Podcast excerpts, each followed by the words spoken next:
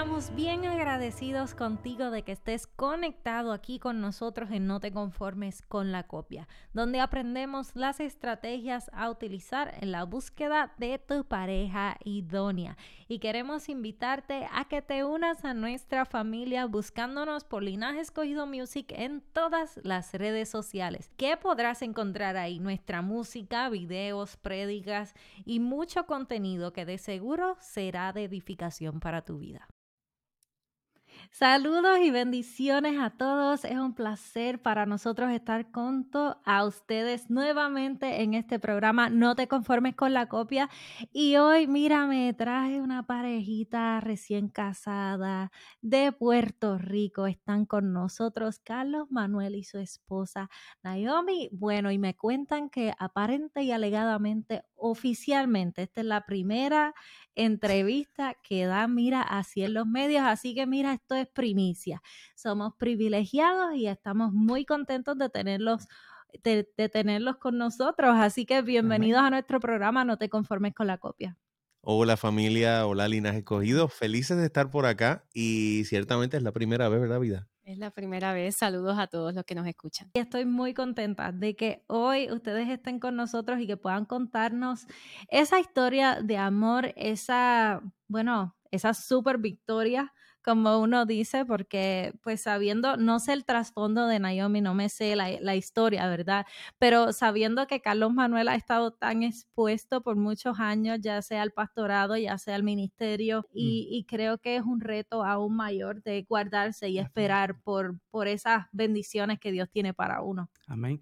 Queríamos saber, eh, primeramente, bienvenidos este, al programa, Carlos y Naomi. Queríamos saber un poquito de su historia, cómo es que ustedes se conocieron. Cuéntanos un poco de, ustedes. Nos conocimos en la iglesia. Ya yo estaba pastoreando una comunidad de fe y llega una hermosa mujer a, nuestra congregación em, eh, como, como cualquier otra familia, como cualquier otra persona. Eh, al cabo de, un tiempo, pues eh, el secreto es que ella se moría por mí. ¡Eh! No podía decir eso. No. Naomi, ¿te morías o no te morías? Cuenta. Bueno, la realidad es que lo admiraba mucho y una de las cualidades que yo vi en él fue la manera en el que él trataba a su mamá. Eso fue lo primero que yo vi. Eh, y además de que obviamente yo sabía que el Señor quería un hombre de Dios para mí. Eh, yo fui criada en el Evangelio también. Estuve un tiempo sin hallar iglesia, pero sí sabía que el Señor tenía un llamado para mí y sentía esta inquietud cuando yo llegué a Centro de Vida. Yo sentí como que algo, algo me atraía a él y yo decía, Dios mío, si tú me bendicieras con un hombre como él. Eh, y así sucedieron las cosas. Fue una forma bien, bien natural. Eh, ella eh, se mostró muy segura de, de, lo que quería. En mi caso, en el contexto que yo venía, pues venía de un contexto difícil, un contexto eh, en la que pues estaba expuesto siempre y, no podía verla ni tratarla de una forma diferente al cual trataría a cualquier persona de la, de la congregación. Así que fue un proceso súper lento, fue un proceso también súper, digamos, en el meticuloso, en el que muchas personas estuvieron involucradas, eh, tanto figuras paternales, mis papás, sus papás, familias de la iglesia, líderes, hasta que llegó un punto en el camino en el que fue, fue inevitable, ¿verdad? Ya fue, fue innegable, pero tomamos todos, todos los métodos de cuidado, esperamos nuestro tiempo, eh, éramos adultos, pero lo, lo, manejamos como casi como si fuéramos adolescentes en términos de, eh, de la supervisión, que quizás necesitábamos conforme al liderazgo o a las posiciones o a las ocupaciones que ambos teníamos. Qué lindo. No sé si, les pasó, pero en el caso de, de Sammy y yo, una de las cosas que más me llamó la atención fue que cuando yo conocí a Sammy era su, su temple y, el respeto que le tenía a todo el mundo. O sea, de yo haber compartido con ciertas copias en mi pasado donde me decían, mira, este, no, nadie tiene por qué saberlo, puedes salir o puedes hacer esto o puedes hacer lo otro y no les gustaba pedir permiso, este, o, no, no era, no tenían eso en su corazón. Me encuentro con un Samuel que con, mi esposo, que para ese tiempo le pidió permiso a todo el mundo. Eh, al pastor, a mi abuela, a mis padres, a todo el mundo. Entonces es como, como si tú sintieras que realmente hay relaciones que a destiempo también pueden dañar el corazón de uno fuera del tiempo, porque de cierta forma es como si en ese momento fuera un, amor maduro, un amor eh, genuino y, un amor que, que, realmente uno respeta no solamente a la pareja, sino también a, a todo el entorno. No sé qué me pueden contar de eso. Pues mira, en ese sentido me parece interesante porque en mi caso yo tengo 28 años. Eh, Carlos me lleva 10 años y yo lo digo con mucho orgullo. Eh, y en mi generación eso carece. Eh, hay mucha escasez de tener una relación con seriedad, de tener una relación que ambos estén en acuerdo de seguir los pasos que el Señor quiere que sigamos, incluso en la abstinencia. O sea, estamos hablando de temas eh, incluso en, intimidad, que ya no, ya eso está casi anulado, por no decir que, que, ¿verdad? Hay personas que todavía hacen las cosas como Dios manda, pero para mí fue tan sorprendente y tan lindo y tan cómodo el encontrar una persona que siguiera esas expectativas que yo tenía sobre una relación saludable y una relación que Dios iba a mirar con aprecio, con, con amor. Em, y viví muchos años con esas copias eh, lamentablemente tratando de cumplir con expectativas que no eran mías eh, y, en desorden. Entonces, ¿cómo Dios me rescata de eso y me permite, como quien dice, esto existe? es que tenías que caminar por acá, no por allá. Eh, así que fue linda esa experiencia y, qué bueno que comparte eso con nosotros porque la realidad es que, que, es bien escaso y hay que dar gracias a Dios por estos tesoros que aparecen en el camino, ¿verdad? Hay una cosa que aprecié mucho de, cómo Dios trabajó en nuestras vidas. Una cosa que a mí me, bendijo mucho de Naomi en el proceso fue su, su, seguridad a la, a la, hora de expresar lo que quería. Eh, en el contexto en el que yo estaba, pues yo siempre rodeado de personas con 10 años de diferencia en términos de edad. Y, y en el contexto que yo venía, yo venía de, de algunos fracasos y el efecto que, el fracaso genera en ti es posiblemente un, sabotaje. E, el fracaso, así como, como esa sensación de los discípulos que tenían cuando, cuando Jesús muere, eh, hay una escena que la Biblia lo describe que están allí a puerta cerrada y el Cristo resucitado va a verlos y abre las puertas que el miedo cerró. Pues precisamente Así me encontraba yo cuando Naomi llega a mi vida. Me encontraba en, en justamente en ese rincón de puertas cerradas, eh, eh, saboreando eh, lo que el fracaso genera en la vida de alguien. equivocarte, mancharla, como dice uno. yo todavía quizás luchando con, algunos sentimientos de culpa. Y, y, y, les dije ahorita, con, ese, con esa sensación paulina de, no, no me caso, no, no, me, no me voy a casar, no voy a, no voy a intentar, luego de haber escogido mal o haber seleccionado mal o de haberte involucrado con una copia, ¿no? Eh, no quería volverlo a intentar. ¿Por qué?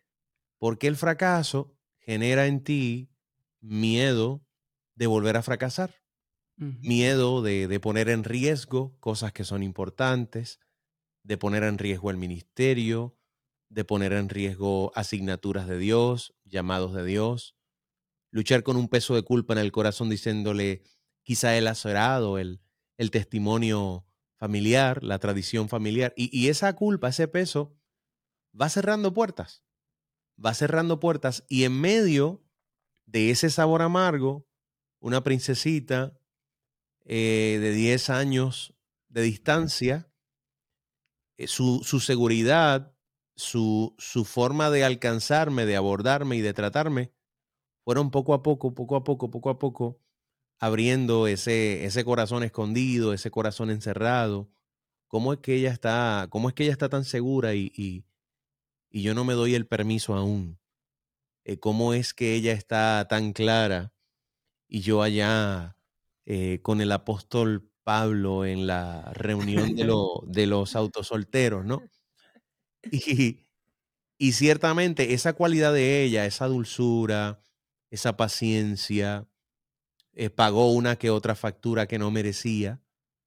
Y eso fue ablandando mi, mi, corazón, mi perspectiva, fue automáticamente ir vanando mis expectativas de nuevo hasta que me rendí.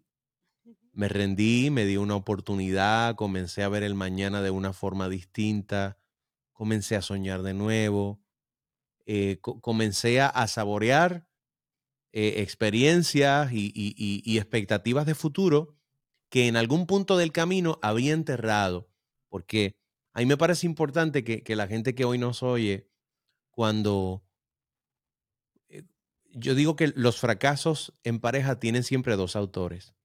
Y, yo siempre, eh, por, por, el respeto y por el aprecio que siempre le tengo, ¿verdad? A, esas, como le llamamos aquí en este concepto, a esas copias del pasado, pero que son gente que aprecio, que, siempre respetaré. Eh, e, el fracaso hace que tu, tu, perspectiva cambie. El fracaso hace que, que a veces camines con, con luto, hace que, que te expreses con dolor, eh, con temor. Y solamente el amor puede transformar ese corazón endurecido y llevarlo a vida de nuevo. Y quizá hoy hay mucha gente que nos ve y en esta pequeña experiencia que estamos teniendo, diga, así me encuentro yo, endurecido por las traiciones del pasado o con una timidez increíble por los errores que yo mismo cometí. No quiero cometer los mismos errores de nuevo. Eh, pero solamente el verdadero amor, el ideal, la, la original, va a generar en ti una respuesta nueva, una respuesta ideal. Y yo creo que las cualidades de Naomi me permitieron ver el mañana de una forma diferente. Qué lindo. muy linda la historia y cómo ese amor verdadero que describes, eh, volviste a soñar, volviste a, creer que, era posible. Y hay, un versículo que dice que el amor cubre multitud de, pecados. Yo creo que el amor cubre multitud de heridas, cubre multitud de fracasos, te, te hace como like a new person, a new man, right? Una persona nueva, como volver a nacer, como uno decía. A veces no nos damos el tiempo ni el espacio ni siquiera para sanar y seguimos, ok, como el programa que estaba en la televisión, ah, este no sirvió, next, este no sirvió, next, y oh, siguen. Es como que... De copia en copia. De copia en copia en vez de, de gloria en gloria. Y quería preguntarles, en esos tres años que estuvieron de novios, ¿qué preguntas o preguntas ¿Ustedes creen que son claves para que o que fueron claves que ustedes se hicieran en el noviazgo que ahora dentro del matrimonio representan una, una discusión o un disagreement, una, una desacuerdo. un desacuerdo menos que se pudieron salvar o que pudieron evitar tan solo con una pregunta durante el noviazgo? El ministerio. Si yo estaba lista para enfrentar ser esposa de un pastor. Eso fue clave. En mi caso, yo soy psicóloga de profesión. Así que uh. tengo esta apertura a unas cosas, ¿verdad? Este, obviamente yo con, con mis valores fiel. Em, pero hay muchos retos en eso, porque soy más abierta en unos temas. Entonces, eh, él me decía, ¿tú estás lista? ¿Tú sabes lo que significa esto? Em, y poner mis valores sobre la profesión. Pero, pero así, eso fue yo creo que lo más importante para mí. En mi caso, eh, yo creo que la oportunidad a, yo le llamo a esto a, mostrar tus pies de barro. Eh, el ser hijo de alguien importante o, o, estar en una posición en la que se exige de ti pues mucha perfección y mucho testimonio, desarrolla también sobre ti una tendencia de no ser honesto, de, querer eh, dibujarte o mostrarte como un poco exagerado a lo que realmente eres. Entonces, eh, Naomi, como estudiante de psicología en aquel entonces, eh, me dio la oportunidad de no tener que fingir absolutamente nada. Ella generó alrededor de nosotros un escenario humano en el que el pastor pues sigue siendo el pastor, que tiene unas responsabilidades de oficio y de llamado, pero en nuestra intimidad o en lo secreto eres Carly, o en lo secreto eh, eres eh, mi amado. Y, eso me, me permitió no tener que disfrazar absolutamente nada, mostrar mis pies de barro, mostrarme de cerca, eh, no tener que esconder ninguno de mis defectos, ninguna de mis, de, mis heridas o, ya en este caso de, las cicatrices. Mm. Y, y eso nos ha ahorrado mucho mucho tramo, mucho, mucho, mucho tramo. Nosotros miramos atrás y nos hemos dicho en muchas ocasiones, de casados llevamos muy poco. Pero honestamente, lo hemos dicho yo no sé cuántas veces en este año, que nosotros sentimos como si, si lleváramos como, no sé, como siete, ocho años. Eh, claro, estuvimos tres de novios y solamente uno y tres meses de casados. Pero el hecho de mostrarnos tan, ¿verdad? Eh, no sé cómo decirlo de otra manera, emocionalmente desnudos o vulnerables. vulnerables, esa es la palabra correcta. Mostrarnos vulnerables tal cual nos ha permitido no tener que fingir, no tener que impresionarnos en uno a otro, eh, eh, no tener que, que, que, convertirnos en una copia y poder mostrarnos tal cual somos. Yo creo que en mi caso, eh, eso fue sanador para mí. Eso fue, de ambos. porque yo estuve varios años sin estar en la iglesia y yo, les, yo, yo decía y ambos hablábamos en ese momento, es mejor enterarme por, de primera línea, no con detalles, hay unos detalles que no son relevantes, ¿verdad? Eh, cuando conocemos el pasado de nuestra pareja, pero sí por lo menos el macro, eh, de dónde viene, de dónde Dios te sacó, ¿ves? Eh, para saber y que el enemigo no use eso en contra de nosotros en su momento. Así que yo creo que eso fue también de ambos. Nosotros, en otras palabras, les quitamos las, le quitamos al enemigo todas las piedras que él en un futuro podría usar en nuestra contra. Mm. ¡Toma! Eso se merece. Eso merece un azota gaviota, Corilla. No, no, no, no, no. Ya empezamos, sí, puede seguir. Todo lo que, todo lo que él podría usar para acusarnos, o todo lo que él podría usar para, para someternos, para culparnos o para distanciarnos, eso lo resolvimos de saque, de entrada. Entonces le quitamos a él esa autoridad, esa información que en algún futuro pudiera regresar o pudiera darse a la luz de una forma exagerada. Eh, decidimos distanciar, distanciarnos de eso de inmediato y, y, y, cantar la, como decimos, cantar la canción de la honestidad, pero no tener que disfrazarnos a la hora de llegar a casa, nos ha permitido estar unidos de una forma que yo jamás imaginé. Qué lindo. Yo creo que, que hay, es digno de admirar porque hay personas eh, que aunque uno a veces, bueno, ya ustedes se tienen que haber enfrentado con muchas situaciones y muchas personas pidiéndoles consejo, pero hay, hay personas que, que no son, que aparentan ser algo, hasta aparentan ser cristianos, aparentan ser eh, algo que no son ante una nueva pareja, ante una nueva persona, y simplemente se disfrazan de aquello que ellos piensan que va a robar el corazón de esa otra persona, se va volviendo una bola de nieve que en algún momento va a causar un, un, estrago, un impacto. También en esas cosas que nosotros le llamamos sombras ocultas. Cuando compartimos con personas que nos están pretendiendo, hay cosas que solo Dios ve. Hay cosas que solo cuando nadie ve a tu pareja, nadie ve a tu pretendiente, solo Dios, es que Él la hace pensando o ella la hace pensando en que nadie los ve. Pero entonces, ¿por qué no preguntarle a aquel que lo sabe?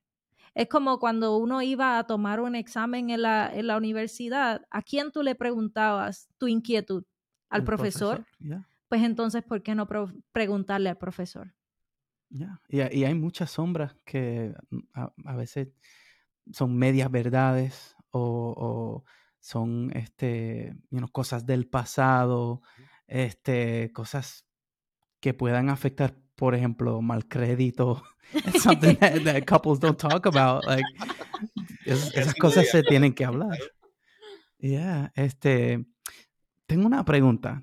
Naomi, que eres psicóloga.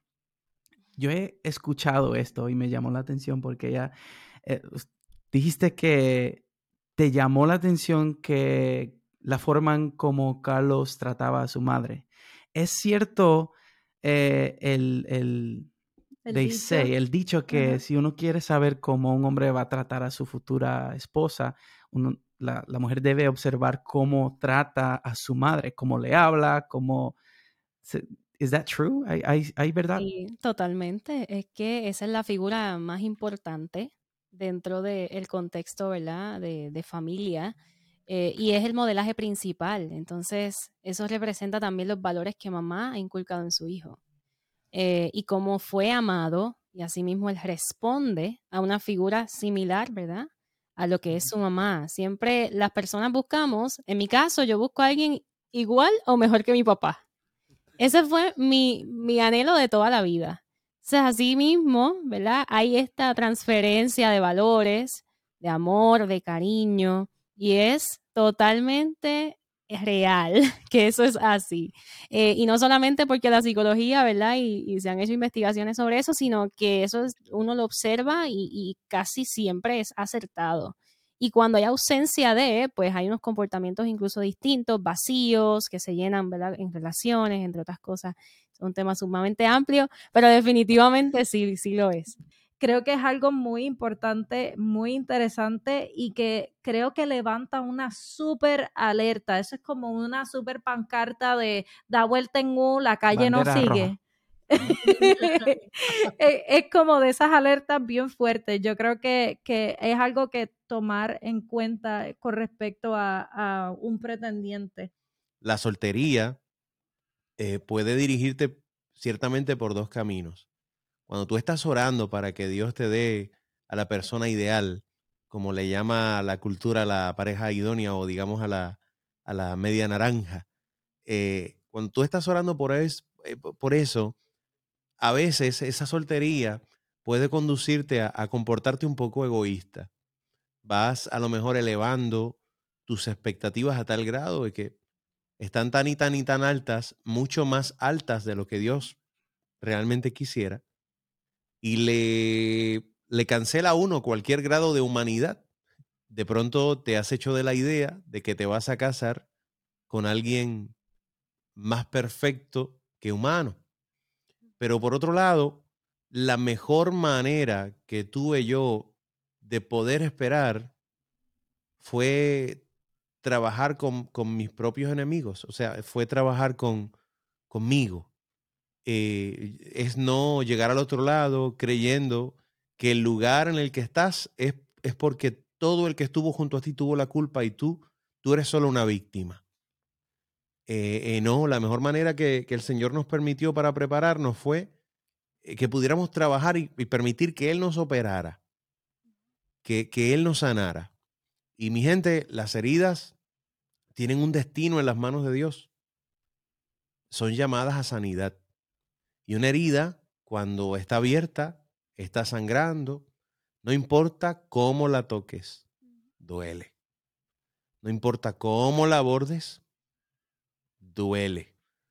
Pasa un tiempo, ya no sangra, pero si la tocas con mucha severidad, vuelve a sangrar y vuelve a doler. Pero llega un punto en el camino en el que ya no es una herida abierta, ya no es una herida medias, es solo una cicatriz. Y la cicatriz es una carta que envía un mensaje, una vez estuve herido, hoy estoy sano, hoy estoy bien. Y el Señor quiere que te fijes en cada una de esas heridas que hoy tienes abiertas. Él quiere sanarlas, Él quiere restaurarte, Él quiere transformarte, él quiere que dejes de echarle la culpa a la copia que te hizo la vida amarga. Él quiere que dejes de, de echarle la culpa y de hablar maldades de esa persona que te hirió. Y realmente Dios quiere que asumas responsabilidad. Que digas, de un fracaso hay dos autores y lo que a mí corresponde, esto tengo que repararlo para que cuando una Naomi llegue a mi vida, pueda yo recibirla como, como, como se debe.